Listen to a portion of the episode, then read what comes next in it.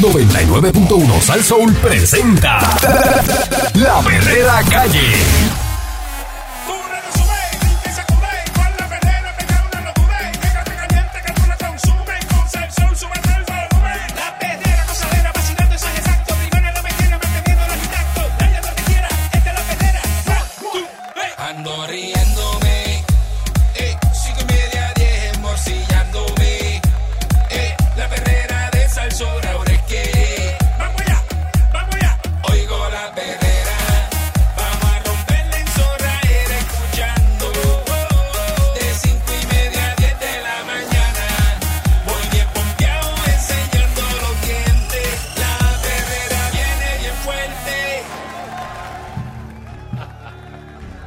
Escuchando La Perrera a las 6 en punto de la mañana.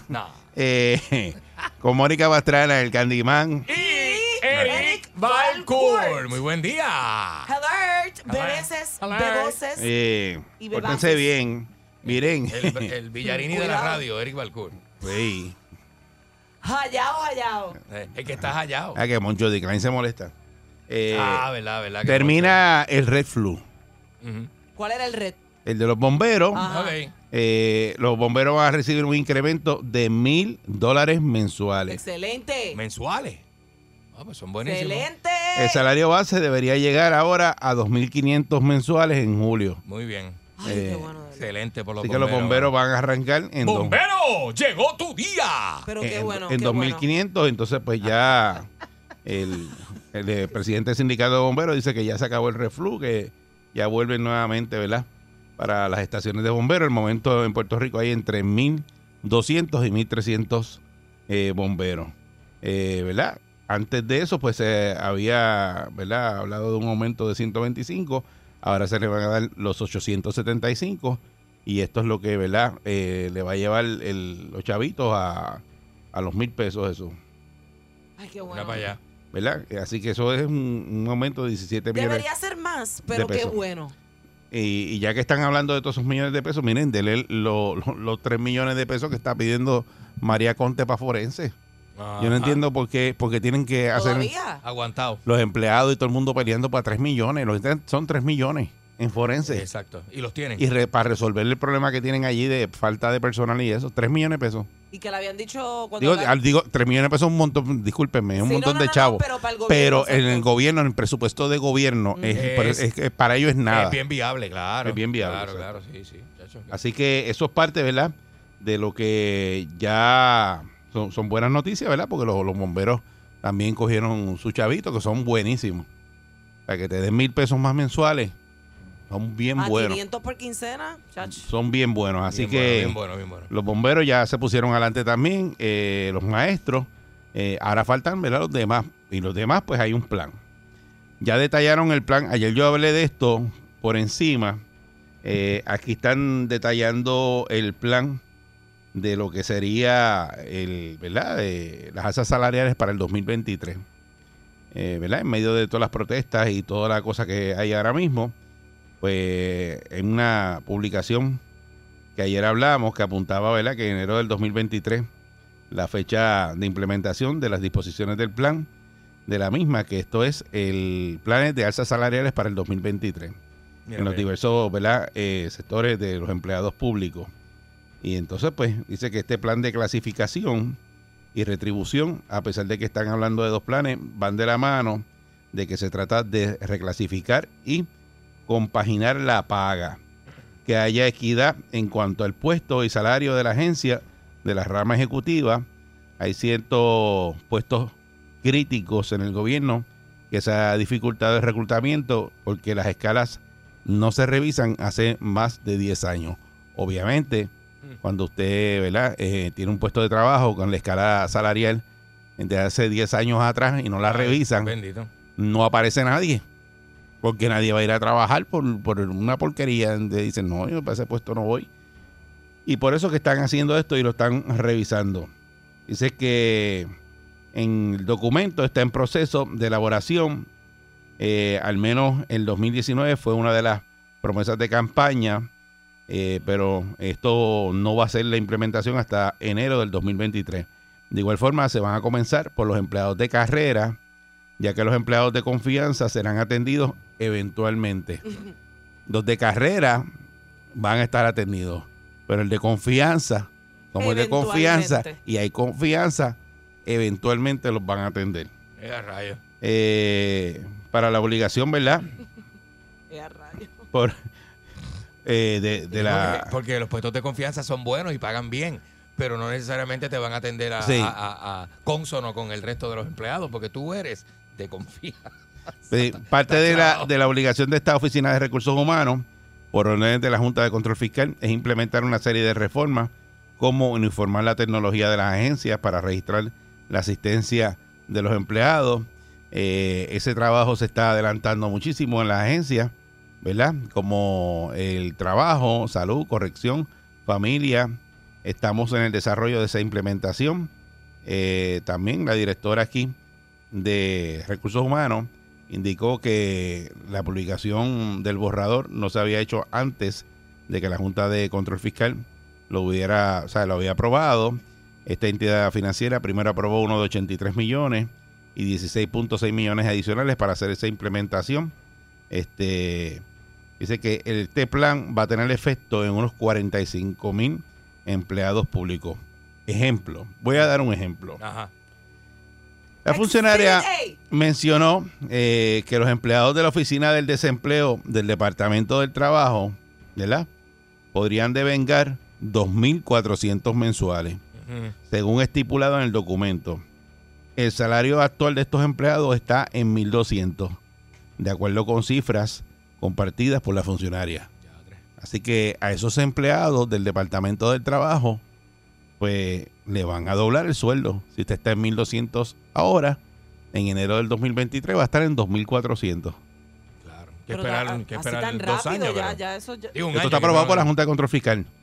Este plan, para que lo sepan, y esto lo aprobó la Junta de Control Fiscal, esto va en enero del Y 2023. entonces, como hay otras cosas abandonadas, como lo que acaba de pasar en el día de ayer, pero esto ya está todo. ¿Tú has probado qué es eso? Arrancó el de igual manera, de igual manera, los biólogos. Ajá. Del Departamento de Recursos Naturales y Ambientales de RNA verían un aumento de mil dólares, al igual que los técnicos de asistencia social y familia del Departamento de la Familia. Work. Le van a dar mil pesos más Los a los de la familia. Excelente, mano. Excelente O sea trabajo. que no dice, no dice aquí cuánto están ganándose los biólogos ni los de asistencia social, pero le van a dar un aumento de mil pesos Brutal. a todos ellos. Brutal, muy bien. Este, también van a recibir un alza mensual, este, los que están en, dice aquí, los serólogos forenses de Instituto de Ciencias Forenses van a recibir un alza mensual de entre 100 y 200. ¿Ves la disparidad? A los de forense le van a dar entre 100 y 200, Bendito. pero a los otros los demás le dan mil. Qué cosa, Pero ¿verdad? No ¿por hace qué? ¿Por qué con forense tienen? ¿Cuál es el problema con forense? No hace sentido. forense. Quieren dejar a alguien arrollado. Eso dice aquí, yo no sé si, ¿verdad? Yo estoy leyendo un artículo aquí que está en el vocero, pero para que ustedes vean las diferencias. Dice aquí, los serólogos forenses del Instituto de Ciencias Forenses también van a recibir un alza mensual entre 100 pesitos y 200, Claro. eh, ¿verdad? Porque Demasiado poco, ¿verdad? Para lo que está exigiendo el resto de, la, Y de, los, para el de los trabajo que funcionarios hace esa públicos. gente. Ujú. Claro. eh, precisamente estos últimos grupos de empleados de la familia y ciencias forenses han formado parte de las multitudes, ¿verdad?, que han marchado eh, hasta la fortaleza. Hay que ver, ¿verdad?, si estos mil pesos, que porque aquí no detalla de esos mil dólares, eh, son al año o son mensuales. Porque aquí dice que son mensuales para los del Departamento del Trabajo, pero acá arriba no te dice, eh, ¿verdad? Dice de igual forma, pero de igual forma yo entiendo que son mil mensuales. Sí. Pero, pero lo dice ahí, lo dice. Me dice de igual forma. Pues no lo dice Pero pues, específicamente. vamos, vamos, hay que ver. Pero, Eric, ¿cómo le van a dar 100 pesos al año? No puede ser. A, a los de forense sí, eso sí dice que... ¿Al año? bueno, 200, 200 Dice aquí, pesos. van a recibir un alza mensual, mensual entre 100 y Ah, 200 ah, pesos. Mensual, mensual. Pues, Ya. 100, eh, eso mismo, mil y pico pesos al año.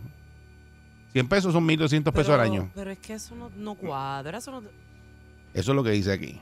Dice, aunque son los maestros quienes han liderado las protestas, el plan de clasificación y retribución uniforme no aplica al Departamento de Educación, ni a las corporaciones públicas porque la ley 8 del 2017 establece que solo aplica a las agencias bajo el este recursos humanos, ¿verdad?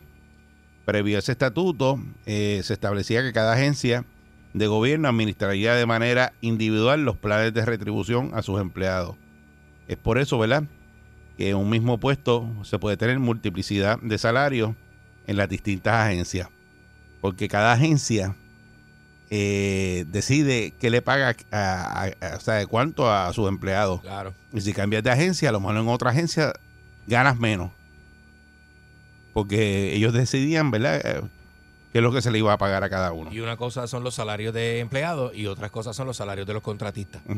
Eh, de más de 24 mil puestos, se han reducido a un aproximado casi de 1.600 clases en el gobierno central. Se unificaron los títulos y requisitos mínimos de puestos similares.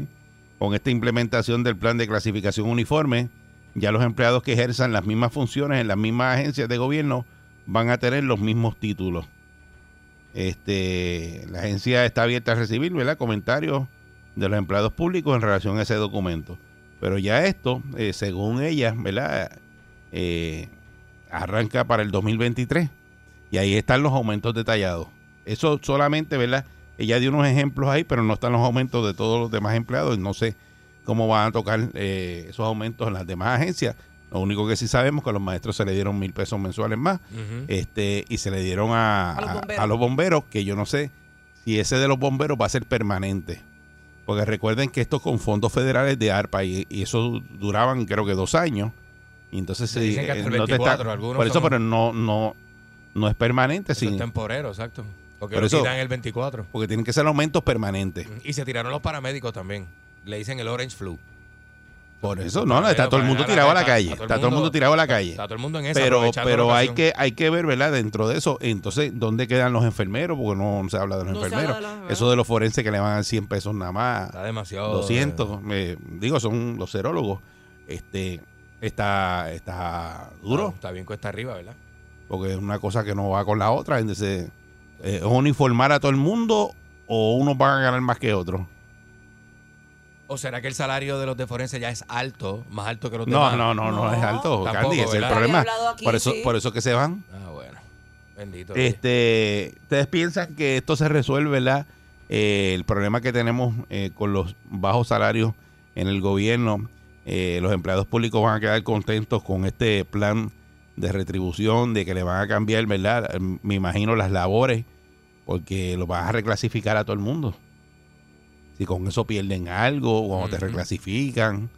Bueno, Este- después que no voten gente, porque eso es otra, porque si, si van a, ¿verdad? Que ayer estábamos hablando de que cuando hacen estas reclasificaciones puede ser que te den entonces la función que tuviste el ejemplo del que archiva y el que trabaja en la recepción. El que esté en la recepción de repente va a estar archivando ahora, pero ¿y entonces el que estaba archivando lo van a reclasificar también o lo van Pero a eso votar? que, que puede ser que cuando te reclasifiquen, eh, Te el puesto de trabajo tuyo tenga otras funciones también. y, te- y otro Ajá, sueldo. ajá. si te van a dar más chavo o tengas O otras menos, funciones. chavo. Pues, Porque ellos lo que dicen es, ayer lo que yo hablé aquí, que era lo que decía el artículo de ayer, era que ellos iban a bajar eh, la subcontratación de esos empleados Ah, que venían subcontratados y entonces se lo iban a dar a los empleados que ya estaban allí. pues entonces va a haber gente que se va a quedar sin trabajo. Claro, van Bueno, a lo- llegar al Porque plaza. simplemente no los van a contratar. No, no, punto, son, que no, no- son, son contratados, esos no son empleados Sí, del gobierno, No son empleados, exacto. esos son, subcontratados. Eso no- Por eso, pero si le estás dando a un empleado ya una función que haría un subcontratado, ese subcontratado se va Sí, no se va- acaban los contratos, sí, sí, esos chavos de los contratos acaban, pasan a los se van, empleados. Se van, exacto. Los empleados no tienen problema con eso. No sé hasta dónde Para que el funciona. problema lo tendrían en las funciones que le van a empujar a ese empleado. Ajá.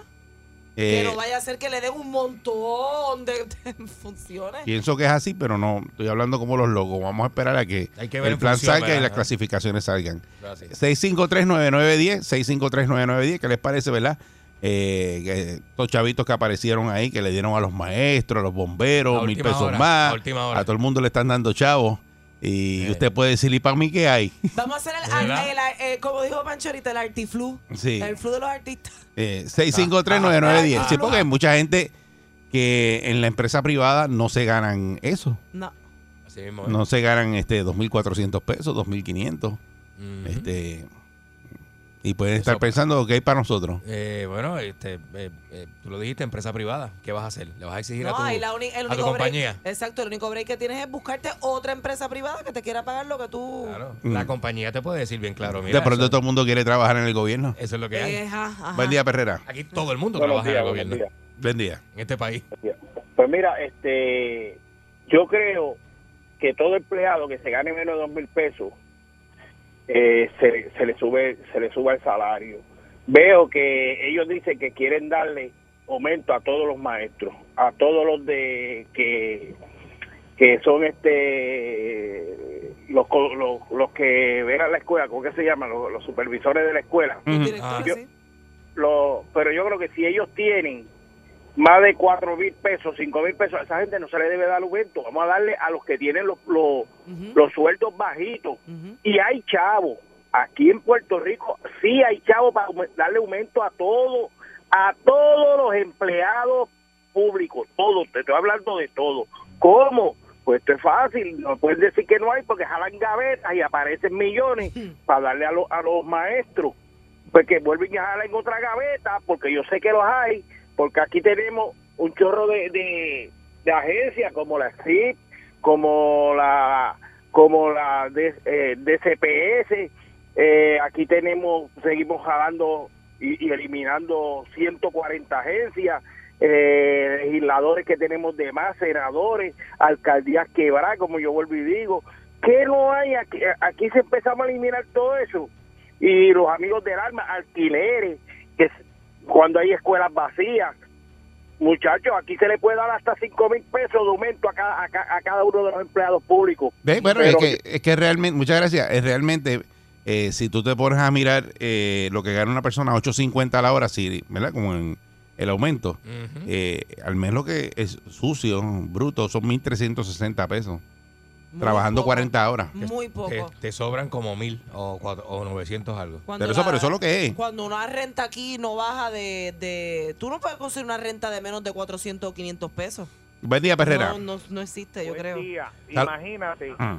Hay tanto chavo que el presupuesto que tiene educación es más grande que el que tiene Estados Unidos. Es donde más chavos nos Sí, dan. cuatro mil y pico de... de, de- de- Cuatro mil y pico de millones. de millones. cualquier estado y cualquier todo. Ah, es una barbaridad. Es una, eso, eso, yo no, pensa- pensaba que había bajado y ahora lo hizo, fue subirlo. No, Mira no, para eso aumentó. Es el presupuesto más grande Para que tenemos. 200 mil estudiantes, 200 y pico mil estudiantes. Exactamente. Con, cua- Con la con todos esos chavos, Sí. tú haces dos escuelas o tres escuelas en cada municipio, sobra dinero, se le da aumento a los maestros y, y quita a los amiguitos del alma que hay por ahí.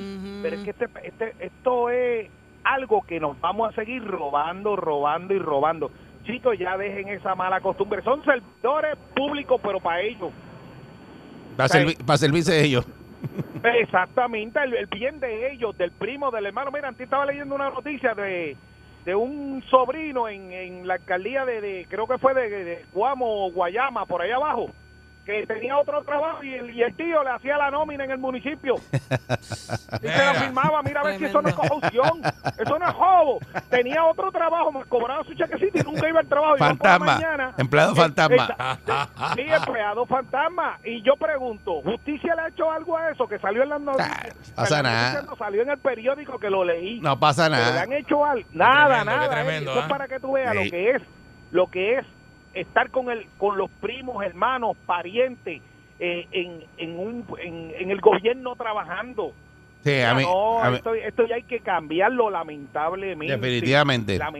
Definitivo, si tú no cambias, vas poniendo y sacando, estamos mal. O sea, eh, tiene que haber una ley como la hay en las empresas. No, un pariente tuyo no puede trabajar aquí. Y ya. Y ya. Ujú. Eh, eso lo hay en las empresas y tú lo sabes que es así. Así que tiene que ser. A mí me encantaría ver el desglose de esos cuatro mil y pico de, de millones de pesos de educación. A mí también. ¿En qué se gastan? En nada, porque aquí las escuelas se están cayendo en No, no, no. Es que me encantaría ver ese desglose. Porque hay una partida ahí que le ponen y otros gastos. Y ajá, ¿qué son otros gastos? Que son un montón de millones de pesos. Aquí cuando después de... ¿En de- dónde se gastan? ¿Y ¿No te quién los cobra?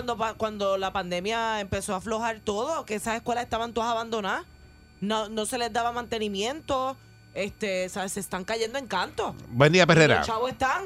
Yo no. Mira, yo estoy de acuerdo con, con los aumentos, ¿verdad? Mi esposa es maestra. y- Seguro.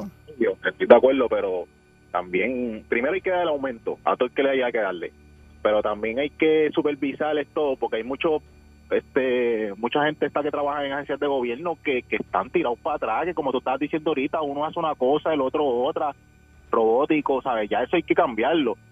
¿Sabes? Tienen que ponerle su parte también los empleados. Eso, pero hay que ver con esta reclasificación de empleados. Sí, Ese empleado que tú le vas a pagar 2.400 pesos, ¿qué lo vas a poner a hacer? Pero mira, ¿por qué mejor no hacen esto? Esas personas que, como ejemplo, si tú haces una cosa, pues hay que ponerte a hacer dos o tres. Y, y el que no el que no encontremos qué hacemos con él, no votarlo, sino lo ponemos en unos horarios extendidos, que así las personas que trabajan de día, que no pueden faltar, pueden hacer gestiones de gobierno de noche, por lo menos como hasta las 8 de la noche. Sí. Entonces tú tienes un país moviéndose siempre, ¿me entiendes? Ujú. Eso, eso es buena idea. Y hay que ver, ¿verdad? También esos aumentos que no Wow, se lo cojan ¿qué- los, qué los clase de políticos. plan hizo ese hombre ahí? Sí, pero es que es bueno para que hayan se- se- eh, existan servicios cuando la gente sale del trabajo. Tú puedes ir a hacer una gestión a, a una oficina de gobierno. Que aquí antes creo que los sescos los pusieron hasta las 9 de la noche, ¿verdad? Mira, no sé si eh, todavía algunos están así. Tú vas a otro país y todo está abierto hasta por la noche. Este es el único país donde a las 4 de la tarde todo cierra. y tú no- República Dominicana. ¿Cuatro? A las 9, ¿Cuatro? 10 de la a las noche. tres, a las 3, Te, tiran una ventanilla a las 3 de la tarde y dicen no hay sistema, es Yo no pan. entiendo Y eso. se van a vacacionar. República Dominicana, Eric, las tiendas están hasta 9, 10 de la noche. Y tú dices, mira, esa- ah, está abierto, dale, dale, dale. dale. No, todo. Ya todo tú tú los dices, laboratorios. Bueno, aquí, aquí las tiendas abren hasta tarde, pero... Servicio. Por eso, este. los servicios en Pero general, es- los laboratorios clínicos, lo- las oficinas de gobierno están a 7 Eric, de la noche. yo conozco ocho. barbero con negocio privado, barbero con negocio privado que cierran la barbería a las 5 de la tarde, Eric. Ah, bueno, Pues ya. tú vas a cerrar la barbería a las 5 de la tarde, loco. Tú barberos. no trabajas en una oficina. Un barbero de oficina. Un barbero de oficina. Buen día, de buen 8 día. a 5, oye. Buen día, Perrera. Sí, adelante. Buen día, Mónica. Dímelo. eres la mejor. Ay, qué lindo. Mira, gracias. es- estam- es- estam- estamos en protesta ahora los de los que recogemos la basura. Ah, tienen ¿tú ves? Ah, Tú. ¿Tú ves? el basuflu. Mónica, ¿Qué? otra cosa más, los panaderos y los agricultores, que los agricultores ¿Eh? a menos de 6 pesos, a 7 y los panaderos cobrando a 5 pesos, mientras los del gobierno cobran a 15, estamos ahora los de la huelga vamos a hacer nosotros, porque Ya, vamos a tener que levantarnos, porque siempre estamos en el sueldo más bajito. Eh, que- que son muchos sectores. Son muchos sectores. Buen día, Perrera. Para que tú veas. Buen día, muchachos, ¿cómo están? Saludos, buen día. Muy bien. Mira, yo creo que esto se va a convertir en que le van a tener que subir el mínimo a todo el mundo. Aquí Sí. estamos hablando Chacho. que el costo de vida, este muchachos, aquí el costo de vida para cobrar mínimo dos mil pesos todo el mundo. Y te explico por qué. Es verdad, es Aquí verdad. El menos, el, menos, el menos que paga de casa paga 800 pesos, 700, como poco 600. Ajá. De luz se pagan 150 mínimo, Mínimo. 200 pesos. De agua, yo vivo solo con mi esposa, pago 80 y en Sí. casa nunca hay nadie. Y no hay nada. ese- Ahora, a eso súmale el carro, a eso súmale la comida, a eso súmale todo lo que viene detrás. Cuando tú vienes a ver, oye, dos mil pesos se van el mismo día que los cobran. Yep. Estamos hablando que aquí el costo de vida está tres o cuatro o cinco veces por encima de lo que cobra la gente aquí. Por eso que, que- que, que, Lamentablemente. que hay que tirar, yo lo dije ayer aquí, que el costo de vida de Puerto Rico, cómo está hoy día versus los salarios. No, ¿Cuánto, cuánto nos cuesta vivir en Puerto Rico? Y esos números que los pongan ahí para que tú veas que no va consono con lo que tú cobras. Ni con lo que Aquí vale estamos hablando, aquí estamos hablando de que una persona pues normal que está ahora al mínimo ahora mismo tiene que estar cobrando 12 pesos la hora para que cobre sus 500 pesitos Ah. semanales y le dé esos 2 mil pesos mensuales para que pueda vivir bien. Porque lamentablemente aquí quien no cobra eso hoy día, lamentablemente está en pobreza, hermano. Aquí estamos viviendo en pobreza. Y, y no te creas que, que exacto, que los dos mil pesos es para ser rico. Eso es para pagar Exacto, cosas. no, eso no es para para, vivir. para vivir. Para vivir bien, porque el que no cobra eso aquí tiene que estar estirando el peso o pagar la luz este, este Tener mes dos trabajos, y no tiene que pagar tener la dos casa y pagar la casa después y no pagar la luz y, Sí. estar, y estar luchando con eso, ¿sabes? Sí. Que por eso es que hay tanta gente aquí que tiene el crédito afectado porque contramano no está fácil la cuestión aquí de lo que estamos cobrando versus lo que hay que pagar. Aquí el gobierno tiene que, que aquí es lo que te digo, ahora mismo son eh, son estos sectores los que están protestando pero eventualmente todo el mundo va para la calle cuando vean que siguen subiendo a este y a este no, y a este y a este no, ah. o sea, aquí todo el mundo va para la calle, lamentablemente. Ok, bueno, muchas, Eh, muchas gracias. No hace sentido. Pero es que es una realidad. Eh, ni- no solamente la, la inflación que hay, es que todos todos los costos de, de todo, de agua, luz, servicios básicos, La comida. eh, comida, La comida, eh, la gasolina, o sea, todo, Todo. se junta. O sea, tú vas a comprar una goma, la goma es más cara. Eh, vas a comprar Claro. una pieza para el carro, la pieza es más cara.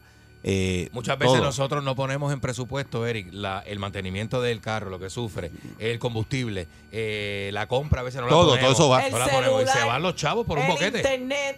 El- Esas el- cosas que uno no presupuesta bien a veces, que tú dices, espérate, no, yo que. Porque tú piensas en, la, en, el, en, en Mira, pagar la casa. Y sin pensar en la salud, que de repente tengas un accidente Todo. y necesites chavos para... Todo eso va. Hasta el entretenimiento tiene que ir ahí, en Bien ese duro, pote. bien duro, Porque mano. usted no puede vivir la vida sin entretenimiento. Así. Esta es la perrera de Salso. Vamos para allá. Buen día.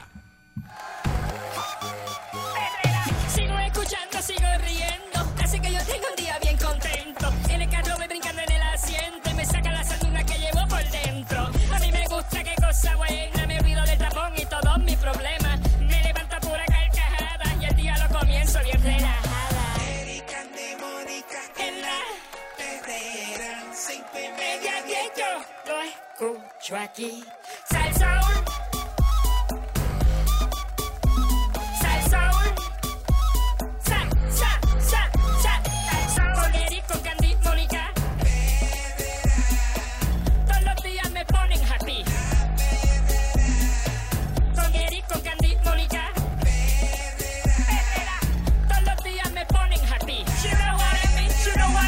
Estás escuchando la perrera. Esta es la perrera de Salso para todo Puerto Rico.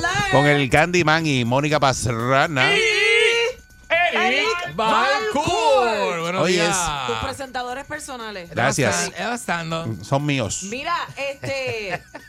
La gente está brutal, hermano. O sea, en los tiempos que estamos viviendo hay que conseguir chavos como sea, donde sea. Ay, bendito. Eh, olvídate. Te haré oportunidades de trabajo nuevas que Hay- existen. y- Sí. eh, Exacto, hay, hay trabajos nuevos ahora. Ujú. Hay unos trabajos que Este- desaparecen y otros que, Que se crean. que se crean. Eso es así. Pues mira, este, este hombre específicamente de Reino Unido eh, es un hombre que cobra por ser paciente, o sea, por, por tener paciencia. Cosa que muchas personas no tenemos. El día que Eso Dios así. repartió paciencia al mundo, a mí no me dio.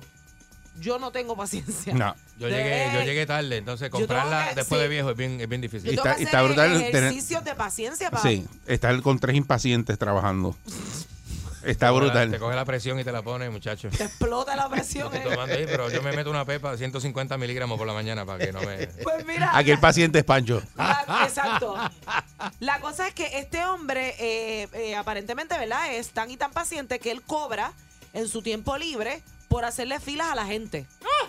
Y se Ah. mete 200, 300, 400 y 500 pesos diarios Diario. haciéndole filas a personas como nosotros que somos impacientes y no soportamos tener que esperar por algo o por alguien. Pues él va y espera por ti. Hay una fila bien brutal y el tipo te dice, pues yo te guardo el turno y me pues, da 100 pesos. Te cobra 27 pesos la hora. Ah, 27 pesos la hora. Eh, eh, o sea, dólares. Te cobra 27 pesos la hora. O sea, que si se va a mamar una fila de ¿Cómo? tres horas, pues ya tú sabes. Son fileros, fileros. Cole- filero. colero. Ah, le dicen colero, ah, por la cola. Sí, de sí. cola. Aquí Este- serían fileros. En Cuba le dicen colero. Y entonces, pues nada, él, él- él empezó a, a probar eh, eso mismo, ¿verdad? Buscando alternativas para tener otro ingreso, generar otro ingreso. Y vio que, en efecto, hay mucha gente que es bien impaciente. Y él dijo, espérate, yo le puedo sacar chavos a esto. Y entonces, pues, ese es su negocio ahora.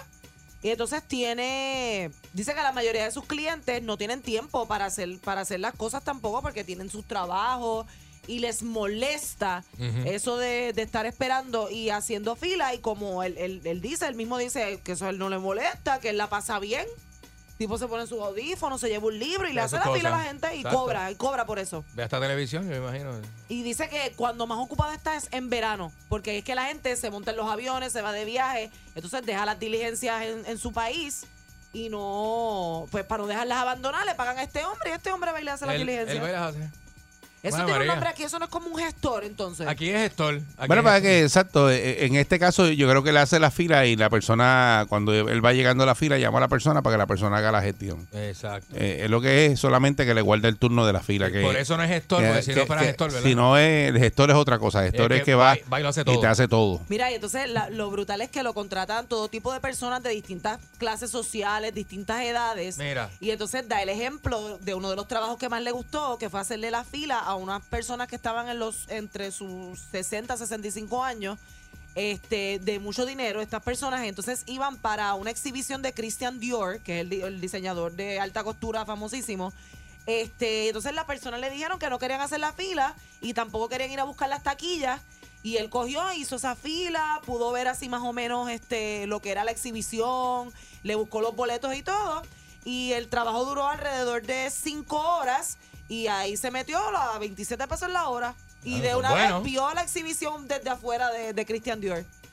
Chacho, yo no Bueno. hago fila, pero para nada. Chacho, que Yo qué- veo fila y, y, y, y no, no, no, Yo, yo, no brego. Yo Le veo dice- mucha fila y me voy a veces de los sitios. No, yo no, no, no. Él dice que le gustaría cobrar más, pero que no cobra más porque como no requiere ningún tipo de, además de ser paciente, no requiere ningún esfuerzo físico ni tener alguna habilidad, pues le da pena con sus clientes y él entiende que 27 pesos la hora es razonable.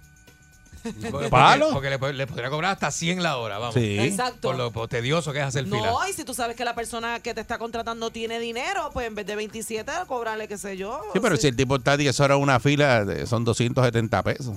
Ay, bendito, papá. Por no Imagínate. hacer, por El no día. hacer, entre comillas, nada. No, chacho, deja eso. Yo, yo- yo, yo, yo de verdad a mí no me cojo en una fila. Bueno, si yo ¿Tú haces fila? Si yo estoy fila, eh, pero me están pagando, pues ahí la No, hago pero tú- feliz. tú haces fila. Pero yo, claro, Eric, yo tengo que hacer filas en los ¿Para qué? ¿Para qué tú haces fila? Pues en la oficina de, por ejemplo, de, de la luz, que tuve que ir los otros días. Eh, cuando tuve el choque de la guagua hace tres Es años. como las viejas, como las me viejas. tuve que mamar la fila del seguro en esa oficina. Eso es eternamente.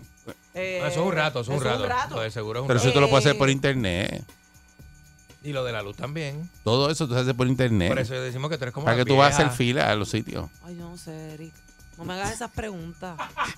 No sé. ¿En serio tú vas a hacer fila? Mira, yo conozco gente mayor que paga por internet y no sale de su casa. Ah, Claro. Y por teléfono. ¿Tú Lo no que no haces es por- filas entonces? Nada, nada. Eric, Para Eric, Tú nada. no haces filas porque tú la compras, la haces online y lo que haces To- es recogerla, sí. ¿verdad? Todo es online. Yo soy antifila. Todo es online. Mira, cuando yo tengo un problema Sí. con las maldito. plataformas No online, puedo bregar. ¿A quién yo llamo, Eric? Cuando tengo problemas con las plataformas.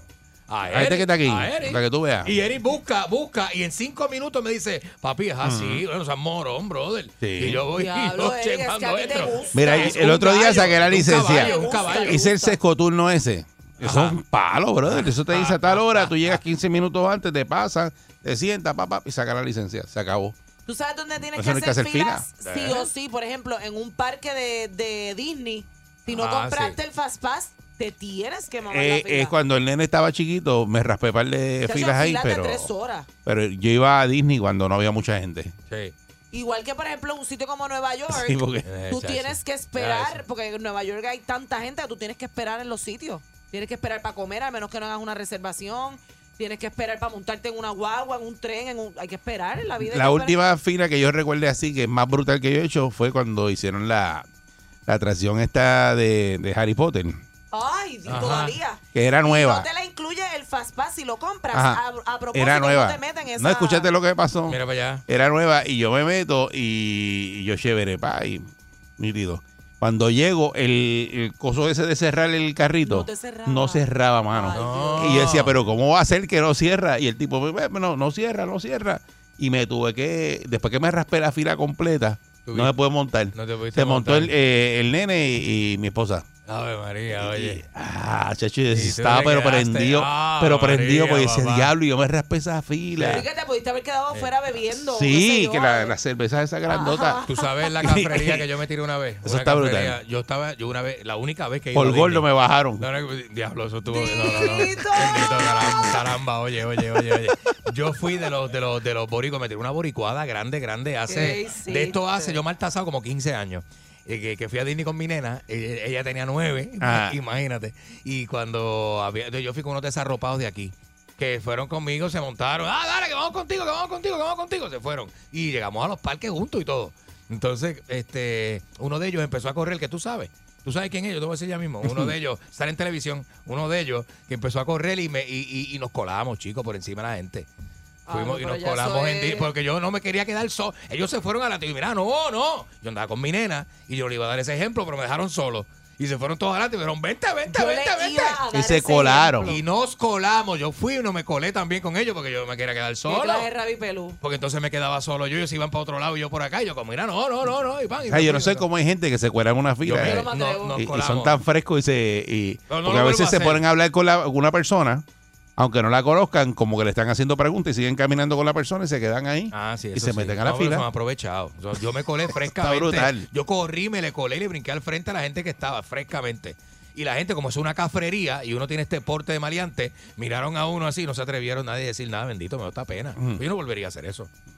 Eso fue, A andando, eso fue andando con este tipo. Y Yo no me atrevo a colarme. Sí, sí, sí. Yo no me atrevo a colarme porque a mí se me han colado y eso a mí me prende como bola de candela, caballero. Me pone mal.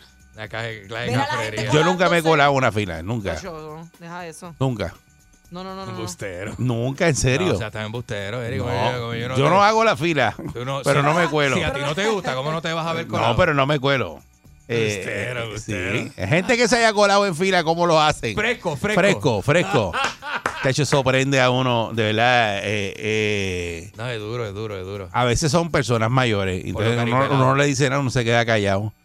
Y dice, pues, eh, a veces. déjalo ahí. Como por- quiera, por- si por es una mismo. persona mayor, me molesta igual.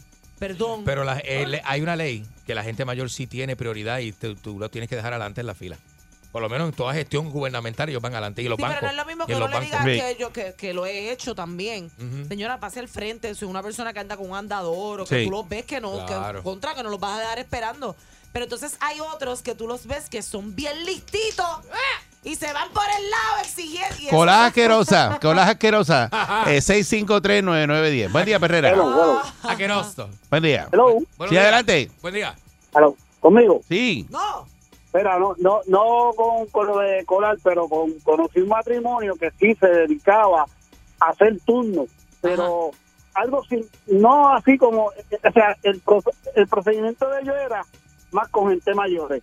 Eh, la esposa iba, hacía el turno, el muchacho iba, buscaba a la persona en la casa, pero ya la esposa del muchacho estaba haciendo el turno, llevaban a la señora a la cita, esperaban que saliera, él iba a hacer otro turno en otro lado y la muchacha regresaba a la, a la, a, a la, a la clienta a su casa y estuvieron un tiempo así. Yo perdí el contacto con ellos, pero no sé si están en Puerto Rico, se fueron de allí, pero estuvieron un tiempo y, y, y, y prácticamente trabajaban todos los días.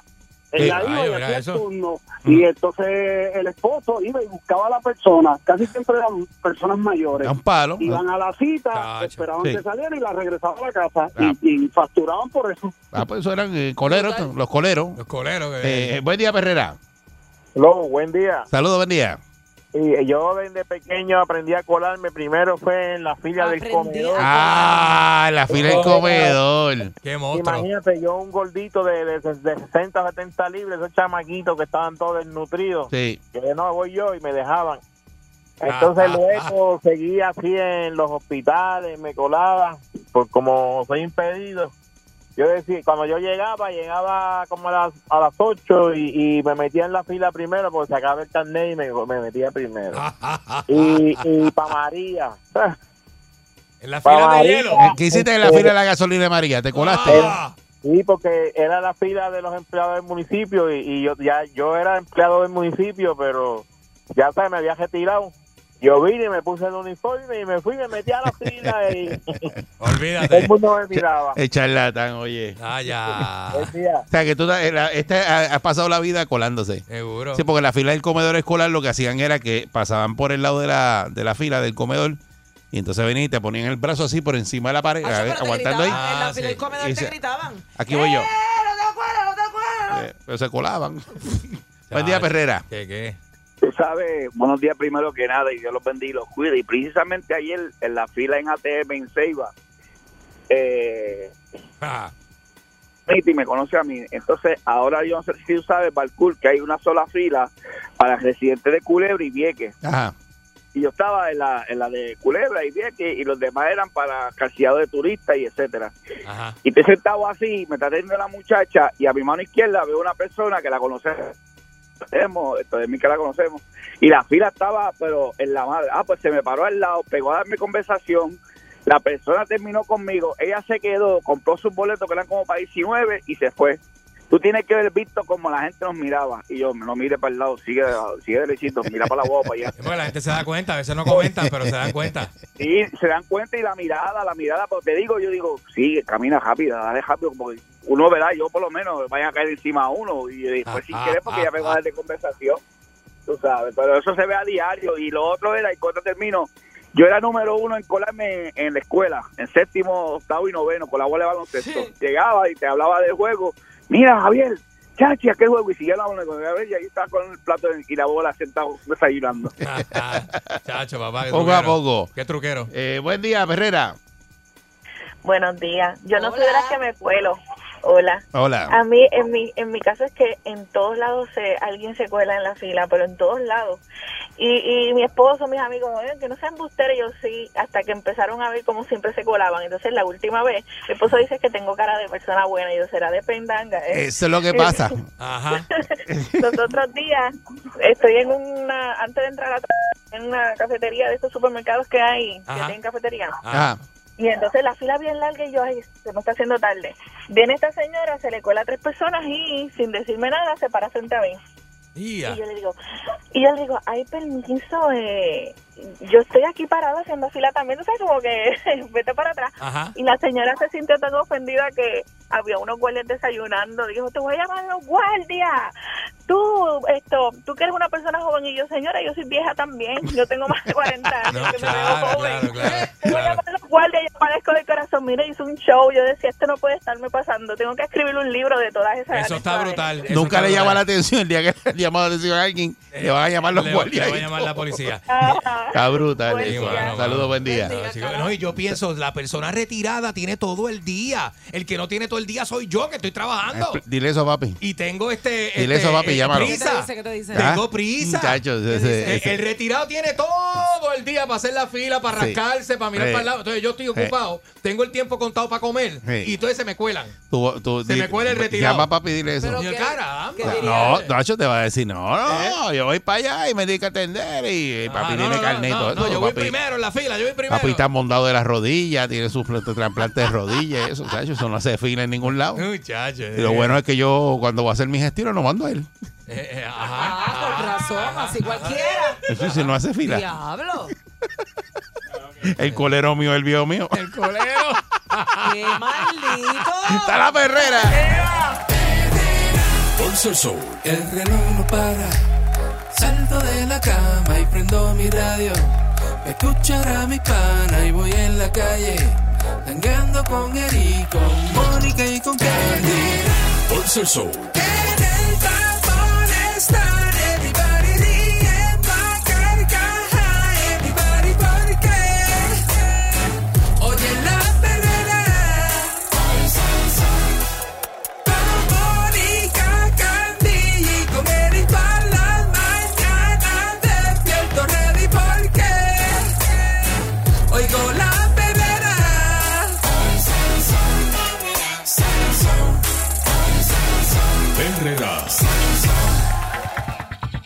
Aquí está Alejo Maldonado.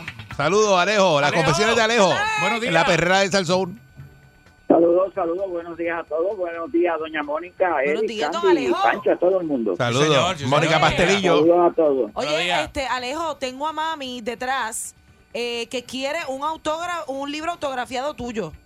Oye, mira para allá. En esa, con autógrafo y todo. Doña Clary. Bueno, no hay problema. Después me das el nombre de la persona que sea y resolvemos. Son 70, sí. 75.95. Ah, no, me pasé la factura yo, porque yo se lo prometí. Sí, yo le dije que te tampoco lo iba a creas que, tampoco va a estar Sí, Oye. no hay que cachetear la maíz Ajá. tuya. Tú Porque sabes con- que es ah, interesante. Mira, el, estos libros se dejaron de vender hace como 10 años atrás porque se acabaron, ¿verdad? Ajá. Pero hay un montón de gente en las redes y todo vendiendo este libro por ahí. De verdad, ¿y pero cómo es eso? ¿De dónde lo...? Bueno, yo hice una querella al FBI sobre derechos de autor y nunca me han contestado todavía, pero, Pero- yo la hice. Dando nombre quién los vende. y Yo todo. si los veo, le saco una foto y te la envío, Alejo, porque yo no, Oye, ¿sabes? yo los, he, yo los he mandado a comprar por internet y me los envían.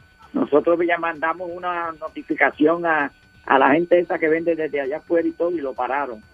Pero aquí en Puerto Rico un montón de gente vendiéndolo por ahí. Bueno, te voy a decir, yo he visto libros de esos a 200 dólares anunciando. Pero, Oye, eso. ¿Cómo?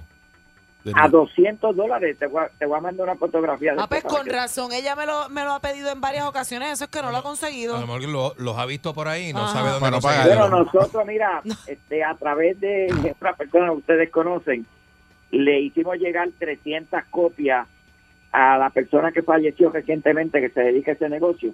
Ajá. Pero eso nada más en los últimos 10 años y, y yo conozco gente que ha comprado docenas de libros de esos en ciertos sitios. Ay, virgen. Ay, Pero bien. nada, eso en Puerto Rico, oye, eh, eso es un buen tema para un programa de la gente, esos que hacen por ahí, Ajá. porque es algo que ocurre mucho en Puerto Rico. Yo tengo detalles de eso bastante.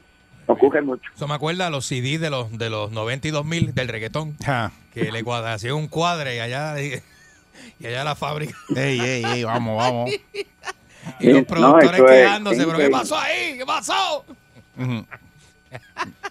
Así mismo es. Eso pasa. Mira, en el día de hoy vamos a, a comentar algo sobre, sobre la muerte de- del doctor, del doctor Rafael Ángel Ocasio Santa, ese el oftalmólogo que de Bayamón que De Bayamón. apareció Ajá. con un disparo en la cabeza en, en Bayamón después de estar dos días desaparecido. Este, pero para hablar de eso tenemos que hacer unos comentarios. Miren, este, en Puerto Rico y en el mundo entero se recibe información a diario de fuentes confidenciales. Este, lo mismo para la policía, la prensa y un montón de gente, pues recibe información a diario y eso no es malo. Este, pero por ejemplo en, en el área investigativa, eh, la gente que da las informaciones y que y que tienen mucho valor en los tribunales en su momento son los llamados CI, los confidential informers. Este, normalmente estos individuos son delincuentes que por razones de que le bajen la sentencia, no le radiquen cargos, eh, le den este ciertos beneficios de probatoria, sentencia o económicos, pues dan información. O sea, eso es normal en, en el Puerto Rico, en el mundo de hoy, lo hemos conocido en el caso reciente del alcalde de Cataño, donde de hecho él se convirtió en CI. Este, Carito Escalade, Caro Escalade. Ajá, Confidential Informers. Mira para allá. Este, lo que en la calle le llaman chotas, en realidad en la calle le dicen chotas policíacos. Exacto. Y yo, yo he oído ese término en la misma prensa eh, radial y televisiva. Los reporteros hablando, ah, esto es un chota que está hablando. Bueno, pues es el término despectivo pueblerino que le decimos, pero en, en el sistema de allá lo, lo llaman CI, Confidential Informers. Este, y como dije, son normalmente son delincuentes, son gente que han delinquido y están buscando eh, tener beneficios de un tipo y otro con las informaciones que dan o las que están produciendo. Ese beneficio lo Porque los goza. El Cano Escalade goza de ese beneficio, pero Ángel Pérez no tanto, ¿verdad? Porque. No, Ángel Pérez no. no es el mismo Pérez caso. Una víctima, de, una víctima de un CI o de dos CI. Sí, esa es una de las víctimas de un CI o dos CI. Vine. Pero no crean, gente que, que normalmente después que los arrestan se convierten en eso, pero cuando llegan a ese punto de, de publicidad ya no sirven, porque ya todo el mundo sabe que, que el tipo está buscando alivio. Y eso es de esa manera. Este, por eso cuando ellos arrestaron originalmente al, al abogado nadie se enteró. Lo cogieron por allá y cuando cogieron originalmente al alcalde Cataño nadie se enteró y siguió suelto por ahí recogiendo información. Bueno, este, a tal punto que el manejo de esta gente, hasta el Tribunal Supremo de Estados Unidos, eh, lo ha mencionado como que eso es un dirty business, que es un negocio sucio, el manejo de ese tipo de, de personas y información que dan. Pero según dicen que es un negocio sucio, ellos dicen que eh, es uno de los recursos que hay en el arsenal que tiene las sociedades para manejar el problema del crimen, en la lucha contra el crimen. O sea que aunque es un negocio sucio, es necesario. Y lo único que hay que manejarlo con cuidado. Y eso pues no es raro. En la calle hay lo que decían en mi barrio los morrocollos, los que limpiaban, si los morrocollos eran los que limpiaban la- los pozos sépticos Y eso es un trabajo que es sucio, pero es necesario, porque si no se desborda ya ustedes saben lo que ocurre. Así que eso es un tipo de, de persona que es necesario en el trabajo investigativo, es necesario en el trabajo periodístico. Ellos no le llaman CI, este, pues le llaman informantes, pero que son los que suplen la información. De hecho, no es lo mismo decir que CI, que es un confidential informer, como decir que la información llegó de una fuente confidencial.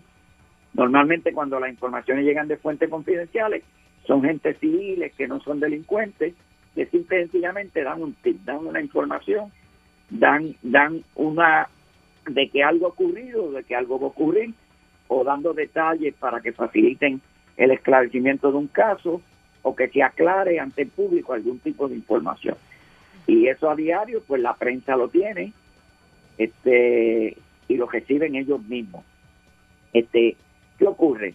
Pues miren, este ese tipo de, información, pues como todo el mundo dice, y de hecho los tribunales lo, lo hacen bien claro cuando se utilizan en los juicios, y la información y las instrucciones que ellos dan es que la información que proveyó este sí hay ustedes tienen que tomarla con cautela y que ustedes tienen que, que evaluarla este en su contenido y, y en la realidad que pueda tener la misma o sea que no se le da una no se acepta como algo que es infalible o que es totalmente cierto sino hay que, hay que evaluarlo hay un montón de gente que a los tribunales a declarar y ante el jurado pues resulta que, que le tiene la apariencia de embustero, de manipuladores y no le dan importancia. Y esa es la realidad que hay.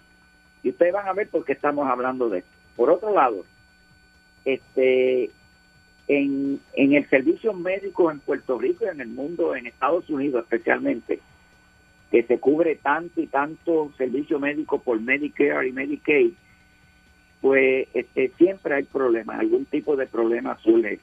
De hecho, ese es un negocio, negocio no, un servicio que provee la Nación Americana, es el servicio médico más costoso en el mundo. Este Y por ejemplo, en el 2019, en, en Medicare nada más se gastaron 800 billones de dólares. Billones. Este y en, en, en, el, en Medicaid se gastaron un montón más de, de billones de dólares. Y si ustedes no creen que es grande, pues la ciudad, en el estado de Nueva York nada más, utiliza 80 billones de dólares en Medicare. O sea que las cantidades son fabulosas. Eso representa el costo que tiene el servicio médico que el gobierno federal asume, alrededor de un 18% del, del ingreso br- bruto este nacional que tiene Estados Unidos. O sea que es mucho dinero. Por ello, pues constantemente eh, estas son agencias que están auditando ese gasto tan grande porque ellos saben que donde hay mucho dinero usándose siempre hay traqueteo. Y nosotros hemos visto en Puerto Rico, de hecho, el internista a quien yo fui por muchos años y mi familia cayó en un esquema de esto y tuvo que ir a servir cinco años de prisión. Perdió su título de médico, perdió su capacidad de recetar este para servicios médicos federales y ya ustedes saben, son gente que cuando lo rehabilitan, en este caso en particular, le dijeron que lo van a rehabilitar en 10 años. Wow. O sea, que el individuo sale de prisión, 10 años después lo rehabilitan y ya está viejito, que ya no, no le importa ya ni trabajar. O sea, que son consecuencias graves. Una, pena, ¿verdad? Que después de tantos años y, y, y- y no- muchos que eso. estudian caigan en eso. Caigan en eso. Eso Es el sacrificio de toda una vida. Y, y, pues, muchachos. Y miren, ese tipo de, de- de servicio federal eh, tiene normalmente una auditoría obligada al azar que ellos realizan de un 10% de los proveedores. O sea que normalmente 10 de cada 100 proveedores son auditados anualmente, obligados. ¿Quiénes hacen esas auditorías? Pues miren, esa auditoría la realiza un montón de gente y los casos graves que ocurren los llevan diferentes agencias. Todo el mundo cree que todos los servicios este, ilegales que se hacen en Estados Unidos, quien los investiga y los lleva a los tribunales es el FBI. Y no es así. O sea, porque entra en una oficina gente con corbata y llega en traje a un sitio, no vayan a decir que son del FBI. Pueden ser de cualquier otro lugar. Y de hecho, en los casos de Medicare, hay alrededor de seis organismos independientes que auditan e investigan este tipo de casos. Entre ellos, uno de ellos pues es el FBI. Y de hecho hay auditoría, auditores externos civiles que los contratan para hacer ese trabajo también. O sea que cuando ustedes ven están haciendo una auditoría de Medicare, pueden llegar personas trajeadas a un lugar, identificarse, somos agentes federales o representamos, representamos al gobierno federal y venimos aquí haciendo una investigación sobre esto. ¿Qué ocurre? A veces la investigación que ellos están haciendo no es necesariamente contra esas personas, es contra otros y ellos lo que van allí a entrevistar a esa gente como testigo, no como que son los autores de lo que sea. Cuando son así, ustedes normalmente ven que la auditoría van con una orden de registro y allanamiento y se llevan computadoras, récord y se llevan todo. Y eso es lo normal en ese tipo de casos. Claro, cuando eso ocurre y son gente conocida, llama la atención porque ellos quieren llamar la atención. No es que ellos lo hagan, porque no, no lo hicimos, lo, ellos quieren llamar la atención para llevar el mensaje que están auditando y que el que haga las cosas malas le van a aparecer de súbito en las oficinas llevándole todo. Que eso es parte del, del proceso que tiene el gobierno de intimidación para que la gente no cometa los delitos contra ellos. Ok, pues si alguien llega traído de un lugar y la gente lo ve, puede decir, mira, esos son del FBI y no son del FBI necesariamente, pueden ser de cualquier otro lugar de los que investigan ese tipo de crimen. ¿Qué ocurre? Pues miren, cuando ocurrió la muerte de don Rafael Ángel Ocasio, como mencionamos en aquella ocasión, él desapareció, salió de su casa ese día alrededor de las seis de la tarde. Cuando salió de la oficina ese día, le comentó una secretaria que tenía que ir al banco a sacar un dinero. Este, la persona llegó a su casa, que en realidad él se había divorciado eh, un mes y pico anterior, que se quedó viviendo en la misma residencia, algo que no es extraño en un montón de casos donde el divorcio es por consentimiento mutuo, no hay quejas grandes, no hay peleas grandes, y la gente se quedan a veces eternamente viviendo en el mismo lado o a veces lo que localizan otro lugar donde mudarse. O sea que eso no es raro. Y este era el caso de él, se había divorciado un mes y pico antes, pero se quedó viviendo en la misma residencia. Y de hecho le dio a quien era su esposa, regresó después, salió a las seis de la tarde con un sobre en las manos. Este no llega, no regresa a su casa, el miércoles lo extraña, no va a su oficina que tenía pacientes citados para cirugía, este ya ahí la gente se intranquiliza, este una abogada que es amiga de ellos, este se, se comunica con un investigador privado y el investigador privado confirma, no hay contestación a su celular, está apagado. Al próximo día por la mañana se organizan para salir a buscarlo. ¿Qué creen en ese momento? Pues mira, puede estar con una chica en un motel, en un hotel, se dio 20 tragos y se quedó durmiendo el carro, un montón de razones. Pues uno no va a ir a la policía cogiendo a decir, mira, pues no llegó por esto y esto. Normalmente se hacen gestiones privadas primero. Aún así, la que era esposa del caballero fue al cuartel de Juan Domingo, que es el cuartel más cerca de su residencia, que es lo que indica el protocolo policiaco de querella de ese tipo, que se haga el cuartel más cercano. Pues miren, ella lo hizo como quiera y fue preguntó con esta tablilla este nombre, ¿ustedes tienen algún accidente, han intervención o algo? No, no tenemos nada. Pues ella se fue porque no estaba en tiempo de radicar la querella, porque es una persona mayor, además ella no tenía el standing para radicar la querella, porque ya no, ella no era familia de él, se habían divorciado, debe ser un hijo, el padre, la hermana, cualquier otra persona. Aún así ella lo hizo. Como fuera, eh, cuando los agentes van a salir privados a buscarlo, pues eh, llaman de la oficina de la abogada que el teléfono estaba activado. Cuando buscan el, la localización del teléfono, porque tenían este, la aplicación que le permitía eso, vieron que estaba en el barrio Sabana Seca de Tuabaja, un área caliente, un área donde han ocurrido barbaridades, la gran masacre de Puerto Rico fue en esa área, donde hay agestos, hay un montón de muchachos que, que su vida es pues el narcotráfico, so, so, so. pues ya hay un, un problema de que hay intranquilidad, donde aparece el teléfono, la desaparición de dos días y todo. Cuando ellos salen, están pendientes al vehículo del que era un pilot, eh, negra, tal tablilla, y una de las muchachas que va en la búsqueda ve una guagua en un callejón allí en la en la cajetera Puerto Rico 6 en el kilómetro uno y medio 1.5 que saliendo de la cajetera de Bayamón hacia el norte. Notifica a los demás vehículos, van al lugar, corroboran que es el mismo carro y cuando se acercan está el cadáver del médico en el lado del conductor. Esa es la realidad. Anda. Llamaron al 911 y ahí la policía tomó este custodia de la escena y el trabajo que había que hacer. ¿Qué ocurre? Pues miren, empiezan las especulaciones a surgir, ¿qué es esto? Esto es un asesinato, esto es un suicidio, so, so, so, so. Este, por la información que el que habla obtuvo, este, en detalles, yo normalmente lo que yo no veo lo pregunto en detalles. Ese cuerpo estaba en el asiento del conductor, la puerta del conductor no tenía seguro, este, él tenía sangre, escogentía de sangre del cuello hacia abajo, eh, estaba en una posición donde sus manos estaban entre sus piernas al frente, este, la herida era en una posición que aunque no es la normal en ese tipo de, de suicidio, podía explicarse por un montón de razones, el arma de fuego no estaba en el lugar, el reloj que él tenía no estaba en el lugar, él tenía este una condición en la en las etapas tempranas de putrefacción, que son las ampollas que se empiezan a formar en la piel, ya él las tenía a nivel de brazo, esas ampollas estaban desprendidas y movida la piel hacia la punta de los dedos, claramente se veía que alguien coge esas manos adó por esas manos hacia frente y despegó la, la capa superficial de la piel y la despegó y la movió hacia el frente, sin lugar a duda.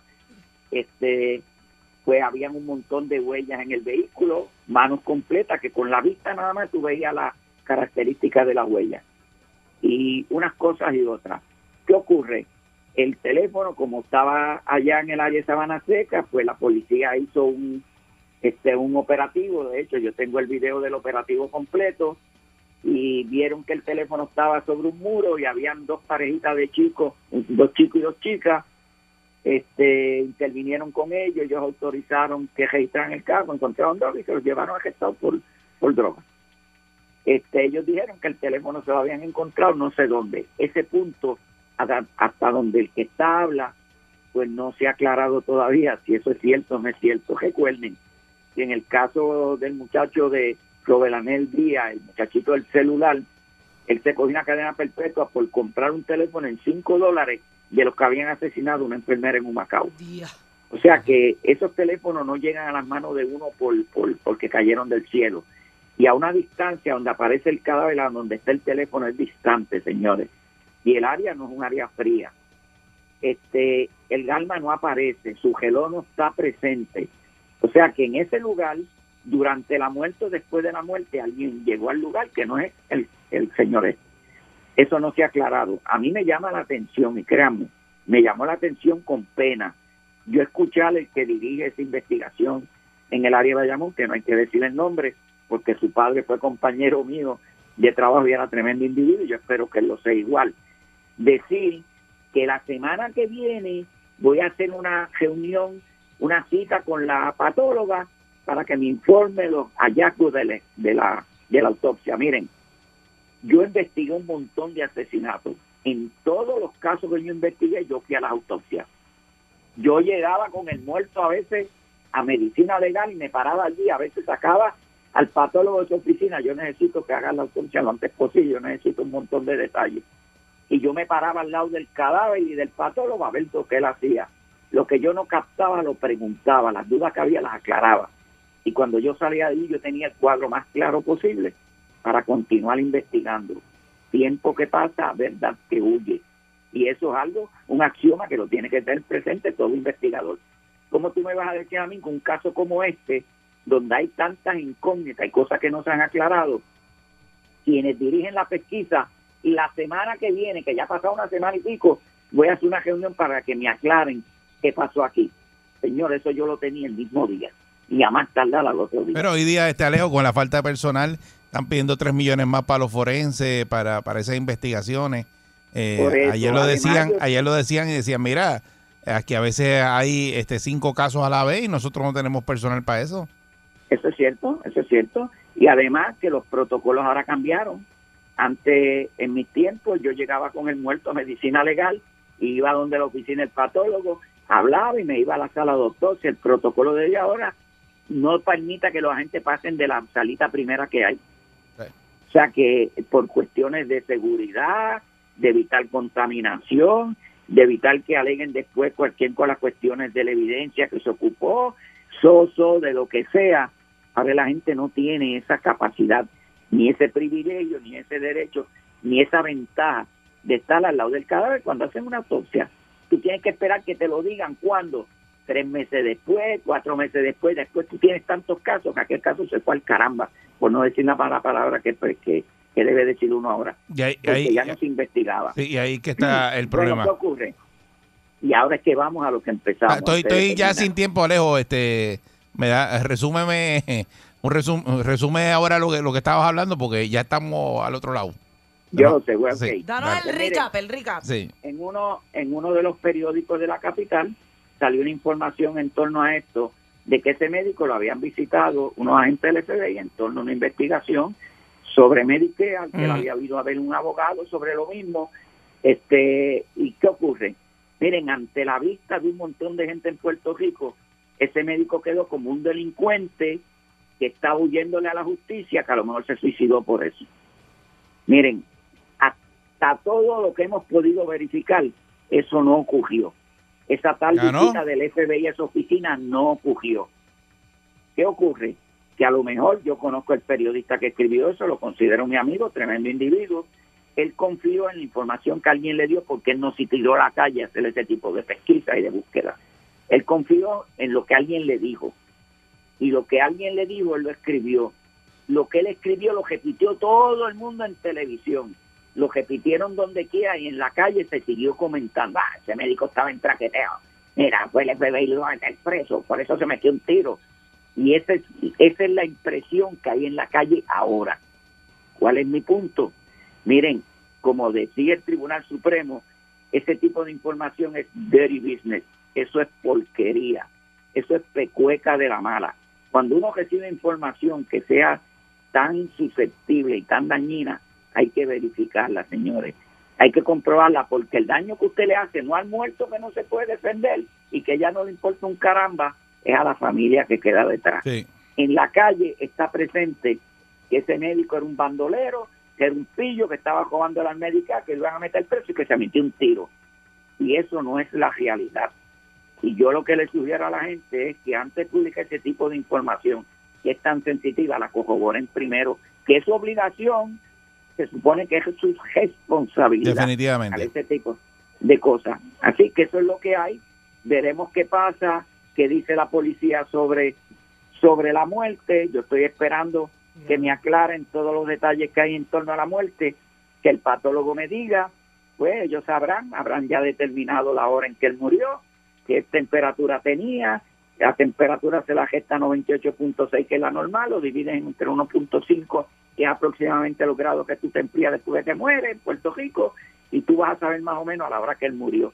Y alrededor de esa fecha, ellos de esa hora, ellos trabajan su pesquisa, averiguar quiénes pasaron por allí, por qué ese teléfono llegó allá, dónde caramba están la- el arma, las armas de fuego de él, y si todo es compatible, que no me digan que él tiene residuos de disparo en la mano primero, porque esos residuos desaparecen después de seis horas, un poquito más en las personas muertas, y él llevaba ya treinta y pico de horas.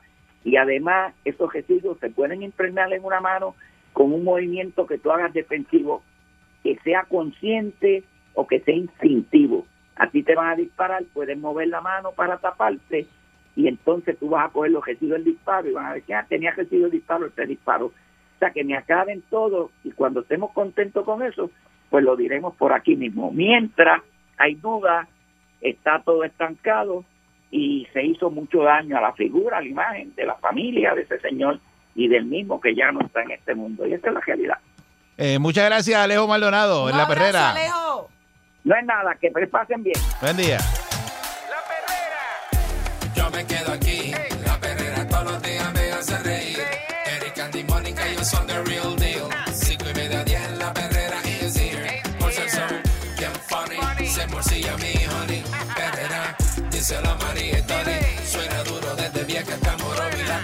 Esas horas que enciende el party.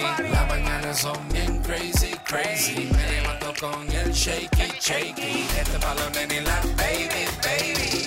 De 5 y media 10. 99.1.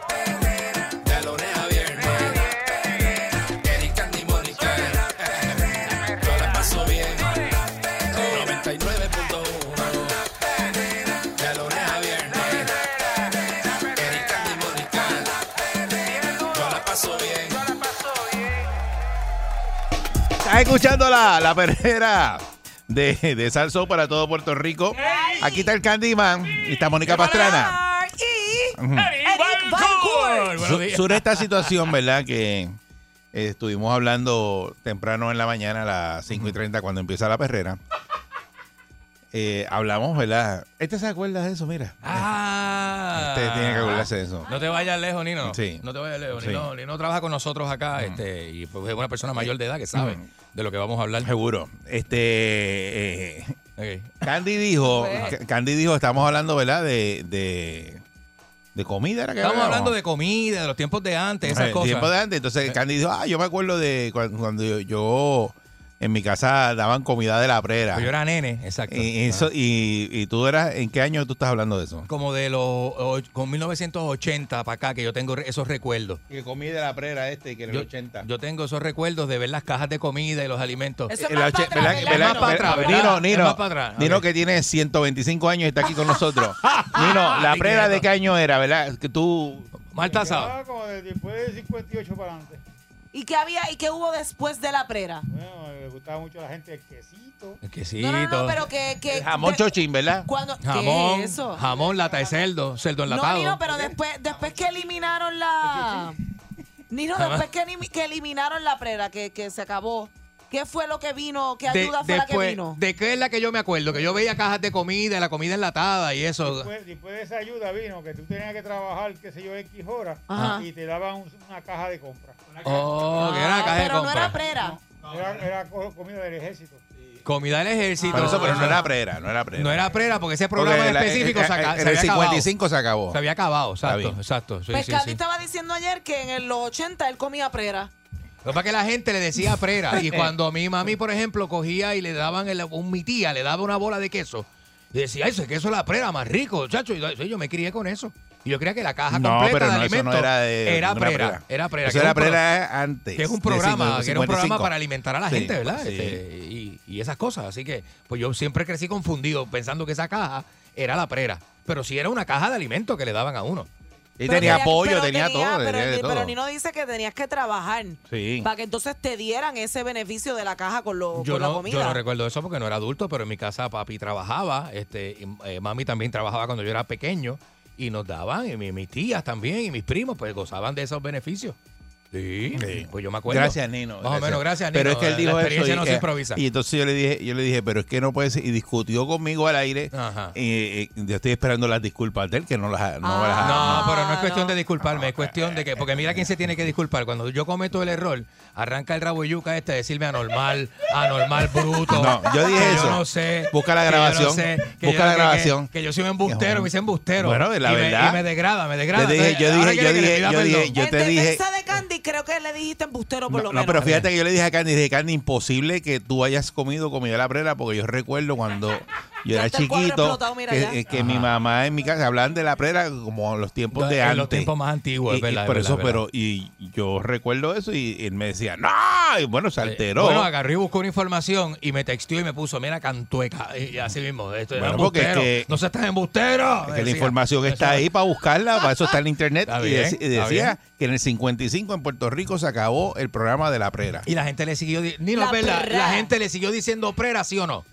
La gente, la gente le siguió decía, pero no era prera. Eso eso fue te- lo que pasó. eso pero yo te aclaré, pasó. pero tú no quisiste. No, yo no te quiero ganar, mi amor. Yo no quiero que tú me comprendas. Posible ganarme. Mira, Nino, mira, Nino. ¿Cómo fue, Nino? ¿Cómo fue? Aníbal Acevedo cogió mucha prera.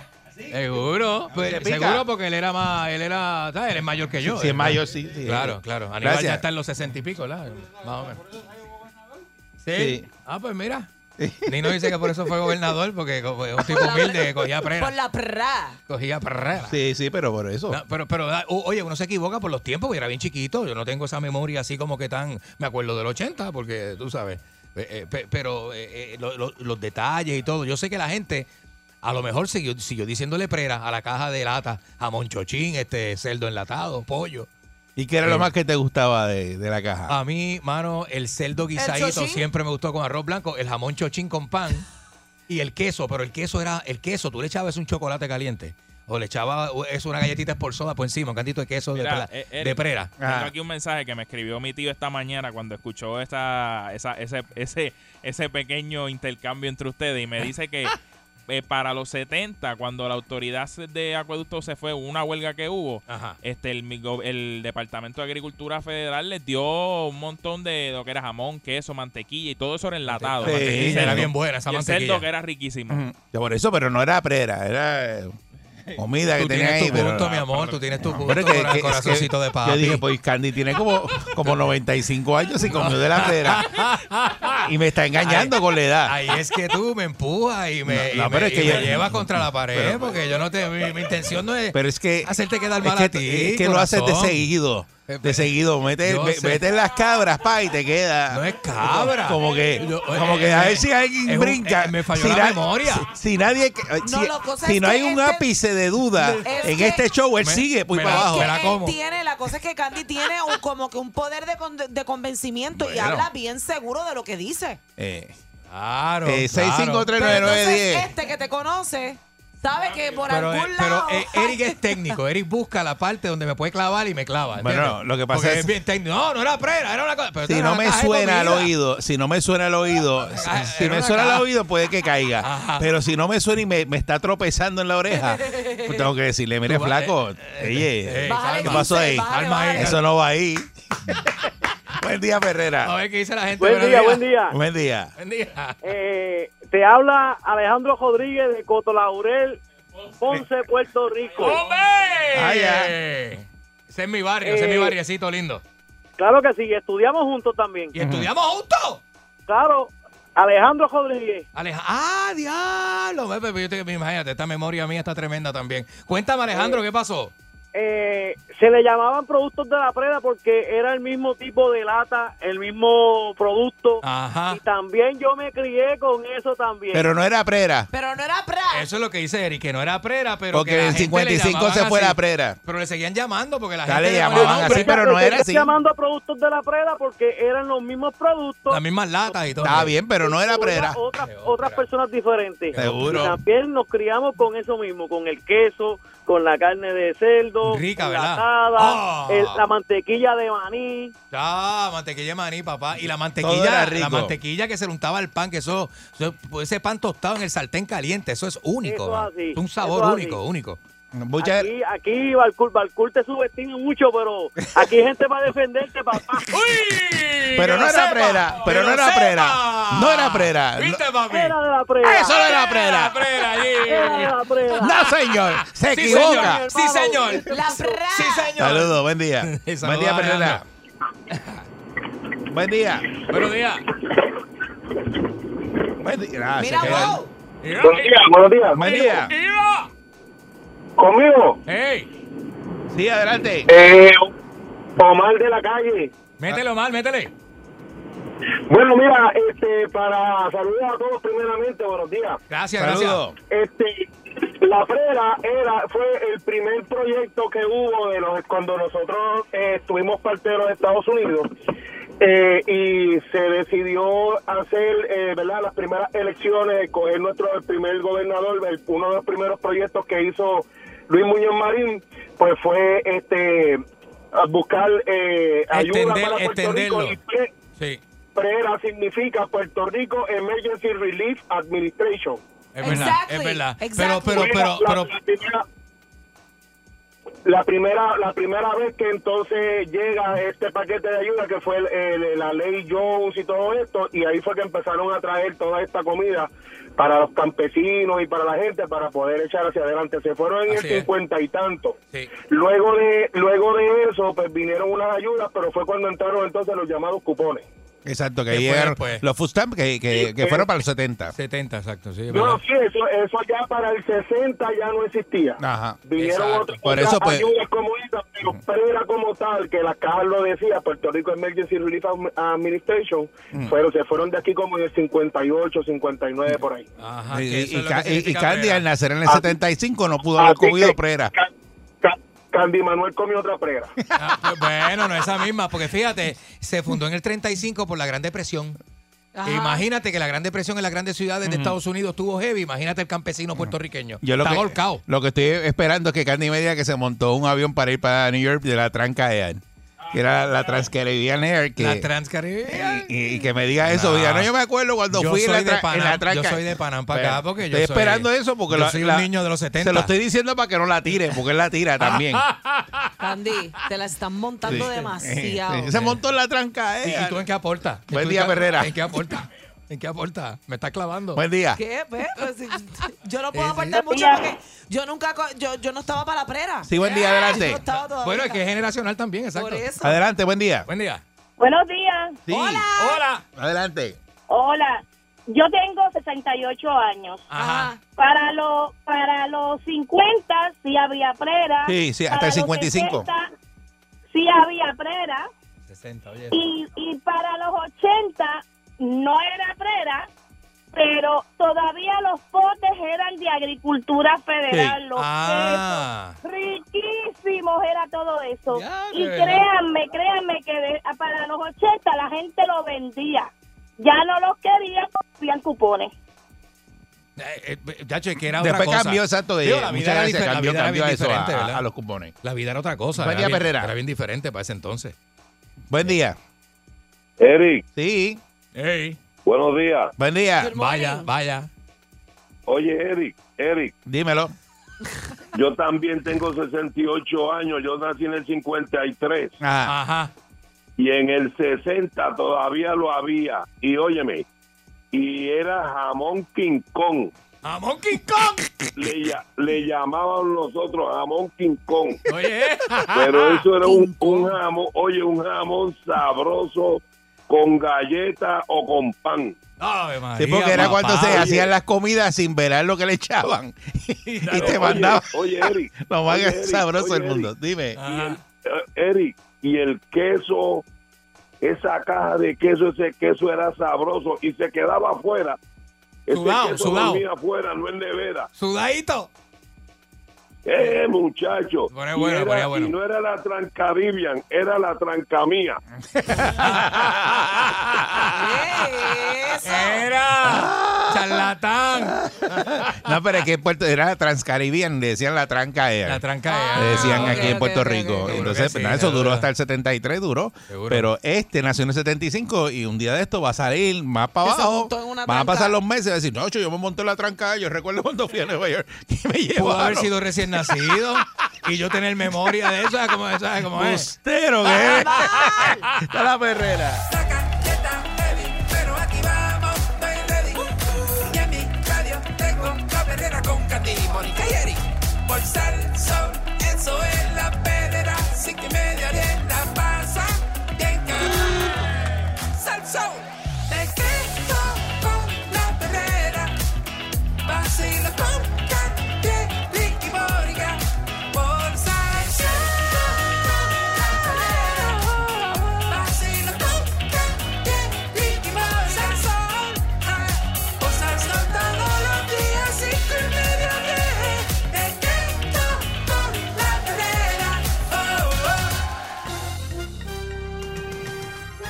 Aquí y ahora, noticiero Última Nota, desinformando la noticia de punta a punta con Enrique Ingrato. Saludos, maestro Enrique Ingrato. ¿Cómo está usted? Buenos días, gracias por lo de maestro. diablo. O sea, entre maestros no. Maestro. Viste, entre maestros. ¿Viste cómo yo No, claro, claro. la pongo grande, grande, grande? Entre maestros sabemos la lección, aprendimos la lección. ¿no? Es bueno que la gente sepa, ¿viste? Buenos días, señoras y señores. Buenos días, Eric Balcour. eh, Un saludo, buen día. Mi Buenos amigo días, de tantos maldito. años, Eric Balcour. Buenos días a la, a la dama presente y al público que está con nosotros a Mm. través de la primerísima de costa a costa. Eh, tengo a Guillo Droin en, en los teléfonos tomando las llamadas, señoras y señores. Y tengo la. y tengo a nuestros amigos de Radio Heavy, tengo a Rafi Báez en Radio Heavy, tengo al Babalao en la, en la, en el, en la, en los libretos y en las noticias. ¿Qué libreto? Eh, si usted viene aquí sin libreto. y tengo, señoras y señores, toda la gama de locutores más grande de Puerto Rico, eh, con Enrique Ingrato en la super cadena noticiosa, señoras y Traiste en señores. última hora, baja, baja. Tengo, tengo, tengo, tengo grandes noticias, Ok, señores y señores. va a Vamos, generar noticias hoy. vamos, vamos a comenzar con el amigo Bill Cosby, eh, que se ampara en la quinta enmienda, eh, está este, siendo interrogado por los casos que tenía, o sea, que es eh, una probatoria que tiene, ¿verdad? Ya, ya está en la calle, creo que está en la calle. Ah, salió bien. Está en su casa, ¿no? Ya está. Él Entonces, estuvo, ¿Cuánto tiempo estuvo preso? no, No sé, sé, algunos años, no sé cuántos años, dos años, tres años, no sé, cuatro años, no sé, Mm. más o menos, sí. Los millonarios no ven mucho preso. Pero la cárcel es este, para los Como pobres, trae las noticias a mitad. No, la cárcel es para Porque los pobres. usted debería estar preparado para contestar, si usted es el que trae la noticia, para Ajá. contestar cualquier tipo de Es pregunta que, podamos voy tener. Y le voy a Lo que explicar pasa por es qué. que le va- te yo voy no a- vine yo te- preparado para que usted me entrevistara, yo vine preparado para dar mis highlights. Yo te voy a explicar una cosa. Ah. Lo que pasa es que Enrique es Ajá. reportero de titulares. Oh. Y entonces él nunca entra el cuerpo de la noticia. O sea que el cuerpo de la noticia tú tienes que leerlo. Él lo que lee el título. Seguramente leyó Bill Cosby, qué sé yo, y Se salió. ampara en la quinta Se enmienda. ampara en la quinta- Y Entonces ya. él no entró el cuerpo de la noticia. No, para que es muy largo. Entonces, cuando tú le preguntas, él se queda como que no. Sí, total, Y la usted gente sabe que te que lo único que tampoco. tiene que hacer para entender una noticia Ajá. o para tener la información básica del ajá. reportaje es leer los primeros dos párrafos. Que primero dos párrafos. Ahí está el resumen de la noticia. Este es. Y Entonces, el, primer, el y primer el párrafo, el del centro el y el, primero, el último. El Y primero, el primero. Y entonces usted no, no tuvo cinco minutos ahí en el lobby para hacer eso. yo estudié comunicaciones. Los siete puntos de la noticia, ¿cuáles son? Ah, no, no, no. ahora puntos. usted me va a entrevistar a mí. ¿Quién? ¿Cómo? ¿Dónde? ¿Cuándo? ¿Dónde? ¿Cuándo? ¿Y por qué? ¿Y qué pasó? ¿Viste? La concha de su hermana. No. Yo estudié eso, ¿viste? La pirámide. Se llama la pirámide de la noticia. Sí, sí. Vamos, va. Y soy estudiantito de comunicaciones, ¿sabes lo que estoy hablando? Él no estudió eso, pero Claro. lo buscó en un Lo sitio. buscó en Google, sí. yo yo estudié. Él no estudió eso. Yo estudié comunicaciones, tengo tres años de comunicaciones nunca me ¿En gradué. dónde? Nunca me ¿En gradué. dónde estudiaste la- comunicaciones? En la universidad. de- No, mírame los ojos, a los ojos. en Aquí, aquí. ¿Usted sabe cómo se llama Mira papá aquí. la En universidad? De Barcelona, vos No, Ah, de es- embustero. él, estudió en la BU. No. En la Sí. Bugarong University. ¿Qué es eso? Bugarong College. ¿Qué es BC. eso? en la Book, University En la College. Bustero que la estudiaste comunicaciones. Señores y señores, seguimos con más Paquetero. noticias. Radio Universidad, es, este, que nadie sabe quién es, nadie nunca lo ha escuchado. Celebra 42 años al aire. ¿Escucha así? Radio Universidad. Sí, la escucha, la escucha, ¿Usted ha la escucha. este, lo aburrido que son? Aquí estamos con una información aquí en Radio Universidad. Última hora, 7.40. Eso es una cosa así, nadie oye eso. Nadie oye eso, eso da calambre. Pues como usted, nadie lo escucha usted. ¿Quién escucha más esos estudiantes este, marihuanos de la UPR allí haciendo radio? y que Radio para ti. Radio gubernamental. No ofenda a los estudiantes de la, de la eso? UP. ¿Quién hace Esa es la eso? práctica, nene. ¿Quién hace eso? Era mi práctica? hijo estudia en la UPR de Río. Piedra. Ah, bueno. Ofenda a los estudiantes. Yo no tengo la culpa. Yo no tengo la culpa porque no lo manda a Stanford. ¿Ah? ¿A dónde? ¿Por qué no lo manda a ¿A Stanford? dónde? ¿Por qué no está en Boston? ¿A dónde? Ah, ¿por qué no está en NYU? Porque- Con lo ¿Por vas qué a no pagar con los pelos Bueno, de... bueno, ¿Por qué no Tengo que empezar a robar. ¿Por qué no está en Harvard, en NYU, ah? en. Stanford, eh? Eh, muchacho talentoso, ¿por qué no está en Berkeley? ¿Por qué? ¿Por qué? un añito ahí. ¿Por Son, son más de 100K. adelante, adelante. Adelante. Y la matrícula son ah, Mm, 30, muchacho. 40. Para los pasajes. 30, 40, Más ¿no? el Para mantener el Y standing. todo. Para mantener el standing. Este, cuando yo diga, papi, conocí una gente ahí en Harvard y me invitaron a, a comer. Muchacho. Y, son buenos, son Sí, buena gente, ¿no? sí. Son buena gente. Los fines de semana es viajando. De momento a los tres días nadie me habla, papi, nadie me habla, nadie quiere saber de mí. ¿Qué es eso? Mire, señor, un halo de misterio. Esto sí que está eh, tre- tremenda noticia, señor. Un halo de misterio siempre rodeó la muerte de Bob Saget. ¿Sabe quién es Bob Saget? Eh, el sí. tío, el Eh, papá, eh, del papá de, de, ¿cómo se llama? De Full House, Ujú, de la el serie de Full House, norteamericana de, de Full House. ¿Sabes? ¿Sabe qué? Oh, oh, vos Sí, él falleció en estos días. Vos claro, vos eso es de todavía no estabas, vos sos, vos sos muy mina. No, vos sos- yo veía Full House y veía todos los programas Fresh Prince, todas esas ¿En cosas de, serio, eso de mi tiempo, claro. Fresh- mira, ya veía Fresh Prince. Fresh Prince of Fresh Bel-Air. Fresh, Fresh Spring. Fresh Spring. Fresh Prince of Velar. Fresh Spring ella veía. Ajá. Pues mire, ¿sabe, sabe Él, que él falleció en estos días. fue él falleció hace unas semanas y fue muy repentina su muerte y la dejó con un sabor extraño a toda su a familia, amigos y demás.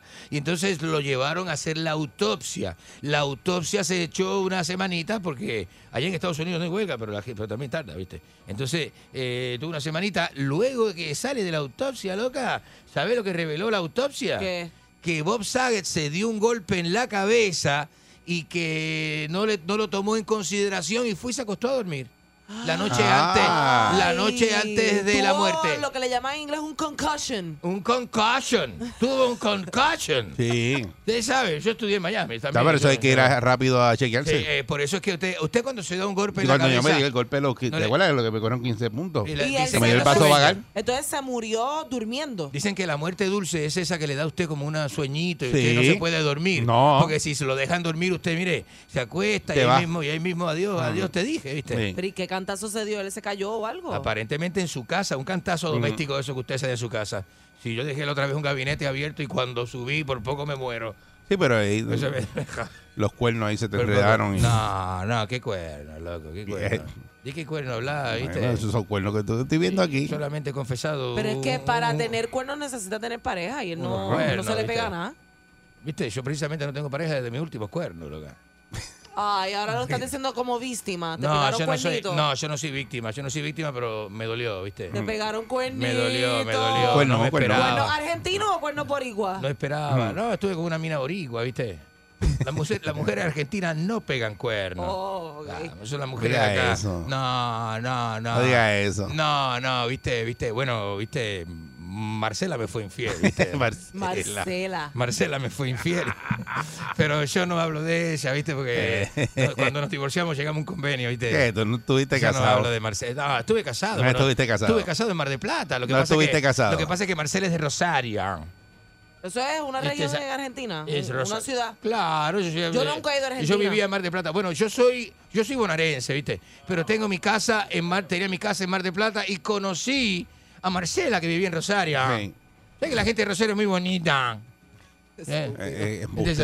Es más estúpido. Este iba al Palacio de la Papa Frita y se paraba te sabe- a, a mirar. A El palacio de la papa frita. Sí, sí, sí, sí, es en Buenos eh, Aires. eh, en Buenos Aires. Sí, y entonces Buenos se Aires. paraba así a mirarlo, ¿sabes? Lo que ponen el cabrito y todo Ajá, eso. ajá. En la entrada ahí. El cabrito. Y, y- y es que hay cristal y tú te quedas ahí mirándola.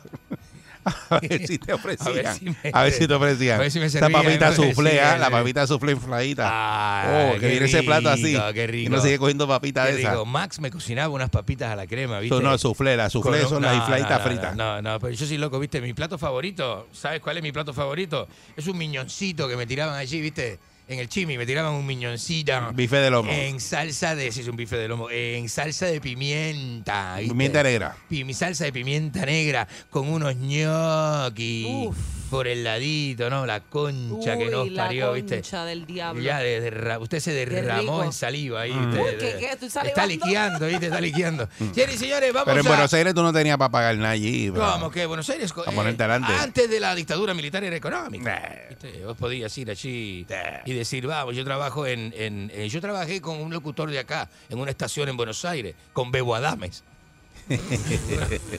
trabajé, yo trabajé Bebo Adames trabajó en Buenos Me Aires. en no dijiste que jangueaste con King África por eh. todo Buenos Aires. No, en África estuvo bien. Mm. en África estuvo donde, donde único, bailar, pegó, donde único pegó fue acá, ¿viste? Un, un- un- King África es pegado en Argentina. Sí, no, no. Sí, eh, oye, pero si el argentino. África quien lo pegó fue acá, acá, un productor loco, un productor que, que hacía televisión, que, que estaba loco, joven, jovencito, loco. la- la metí por encima de los gandules Loco. bien duro con King África y él es pegado, pero en Buenos Aires está, ahí- era un ahí- duro allá. Ahí este, hay dos promotores grandes, grandes acá, el que pegó aquí en África y, y, y- y- y Cholongo que pegó a Astor el Fade. Pero que pegar al Son los artista. dos productores grandes, Pegar grandes. Porque artista- siempre dicen que los artistas vienen a Puerto Rico a probarse. Porque si pegas en Ujú. Puerto Rico, eh, es más fácil que pegues en otra parte. Aparte de que acá es más fácil fornicar. Yo lo he escuchado de muchos. ¿Qué es eso? Los artistas fornican mucho y de muchos manejadores que lo dicen que traen a los artistas nuevos aquí a ver qué pasa Si la gente lo No, si recibe. pega aquí, pega en el mundo. Exacto. Puerto Rico es una plataforma para los artistas por dos razones, ¿viste? Por la por la, la magia que tiene Puerto Rico para lanzar artistas internacionales y por la cocaína. Vamos, No digas vamos a la- eso, vamos, no a la, digas vamos eso. a la línea telefónica, vamos. Buenos días, buenos Sí. días. Buen día. Buenos días, boludo. Enrique, ¿Qué es tú eres eso? como, como un dolor de, de barriga cuando uno se come una martita caliente con un quesito de panadería. Ay, A la una de la tarde. Tú es como algo así. Qué asqueroso. Buen día, Perrera. Sumamente asqueroso. Buenos Buen, días. buen día, Perrera. Buen día, saludos. Saludos. Buen día, Yo, saludos. yo todavía digo, ¿cómo es posible que este bastardo esté sonando todavía en la radio? Usted es un sucio, usted, usted, usted es lo más asqueroso que puede llamar una estación de radio. Mira, Asqueroso. Eric. Puerco. Es un, Eric, sos un chancho. Dímelo. Este animal no, no ha hecho ni, ningún reportaje ni, ni montado encima un puerco vietnamita en San Juan. No. No tiene ni Claro. teléfono. No, diga sabe que eso. cualquiera ahora te graba así. y Mire, estamos transmitiendo en vivo con el teléfono. Usted ni siquiera ha hecho eso. No diga Esto eso. Es un animal. Psicotú, colmillú, todo lo malo lo tiene. ¿Cómo No es sea tan posible? Te quieren, te quieren. Eh, el único reportaje que ha hecho es el de los, de los- de los ganaderos que estaban botando la leche y fue con el guitajeño allá a ver dónde era la leche. No. El lecherío. No, no, no, no, vamos. Así. El lecherío. Sería eh. el reportaje eh, buscando el lecherío El en lecherío. Gatillo. El lecherío más grande. Bueno, en Gatillo y el lecherío, pero en Guapa también el lecherío. Buen día, Perrera. La gente sabe, la gente sabe. No. Buenos días. Oiga, oiga, Carenaucia, Ajá, decime, loco. usted sabe que si aprueban la ley de las fundas y de los sorbetos, el gramo que usted va a buscar un día sí, un día no al barrio, se lo va a tener que servir en las manos como si estuviera bebiendo agua a la pluma, bugarrón. No. Buen día, Perrera. ¿Qué le pasa? Buenos días. Buenos días, Mónica, mi amor. Buenos días, mi amor. Este es el segmento de Enrique. Buenos días, Sí, pero él Enrique. llama para hablar conmigo, nene. Buenos días, Enrique. Mire, sí que cállate. ¿Qué es Mira, eso? sí que ¿Qué te... es eso? te- ¿Qué es eso? ¿Qué ya le que tú pasa? estás- ah, ya que tú estás hablando de, de las carnes esas que tú te comes, tu carne favorita es el miñón a la a la buranesa, ¿eh? ¿A la qué? A la buganesa. A la A bugaresa. la buganesa. Millón a la no, Buen día, no, Perrera. no. ¿Qué es eso? Bu- buenos días. Buenos días. Adelante Buen usted. día, buen día. Enrique está soñando en Grandes Ligas. ¿Qué grande liga de qué? Con me cancho con esa hambre que tú tienes ahora mismo, pai. Yo, yo desayuné. Buen día, Perrera. Yo desayuno por intercambio días, en la panadería. Saludos, buen día. Buenos días. Buen día. Oye, me, me- la mujer de Enrique fue, Enrique la dejó porque ella fue al doctor y cuando vino para atrás, eh, él, él le preguntó, ¿qué te dio el doctor? Que tengo un soplo en los ovarios. Y No, ok, buen día, Perrera. Basta, basta. Buenos días. ¿Qué le pasa la Buenos días, muchachos. Oye, es que hay una confusión. Es que Enrique no es Enrique no es reportero, es mamporrero. No. Y hay confusión. Ah, Ahora No, entiendo, ahora entiendo muchas cosas. loco. Buen día, Perrera. Buenos días, Mónica. ¿Qué pasó? Buenos días. Buenos días, Mónica. ¿Qué haces? Bien, bien. Qué bueno. Mira, Enrique, Ajá. el plato favorito tuyo es el pasta pene duro. Eh, no, me gusta, no sea al dente, no se llama duro, se llama al dente, al y dente. Ra- Ramón te mandó saludos, Ramón. ¿Qué Ramón? El que te hizo convertirte en bugarrón. No, viste, no, no. Vamos a contrarrestar esta llamada. Yo no sé, Tengo yo no sé jocosidad, a- tengo hasta- jocosidad. a- en qué punto es que tú no, no Tengo- atiendes eso. Tengo jocosidad. Ese problema que tú tienes no, ahí. No, no, no. Arregla no, no, eso. No, no, no, la gente, ¿viste? Pero arregla eso. Vamos a contrarrestar Tú esto. pierdes el control del micrófono. No, la gente degradante. El control del micrófono tú no lo tienes. Lo tiene la gente. la gente en este segmento, el público No, tiene el control del micrófono, no, no, lo tienes no, tú. No, no, no tiene que tener el control Increíble del público, eso. ¿viste? Tengo jocosidad para contrarrestar esto. si siempre son Tengo una jocosidad. Le pregunto, le pregunto, ¿qué le dice un jardinero a otro? ¿Qué le dice? No, disfrutemos mientras podamos, loco. mientras podamos, loco. Podando, ¿viste? Con la tijera de. No, ¿viste? De podar, loco. Eh, vamos a la llamada. Buen día, Perrera. Ay, hijo de. Vamos, Buen día, buen día, Mónica. ¿Qué es la que hay? Buenos días. ¿Qué pasa, mi pana? Eric, estoy aquí en la 15, en una bellonera que encontré. ¿Ah, sí? Oye, oye, oye, oye. Ah, Oye. ¿Qué es eso? ¿Qué bellonera en dónde? ¿Bellonera en dónde? Sigue la música de Navidad. Tengo jocosidad. Dale. Jo- Jocosidad para que la gente se alegre, ¿no? Dale, dale. Vamos, vamos. chico, vamos. Hablando de fútbol, ¿viste? ¿Sabes qué son para Messi 45 días? ¿Qué son? mes y medio. ¡La caíste! Sabía que funcionaba. Esa era buena, esa era buena.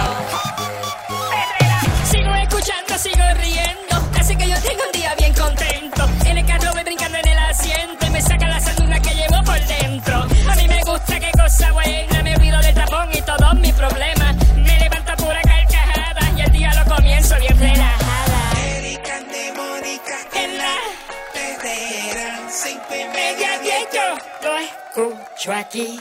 Salsa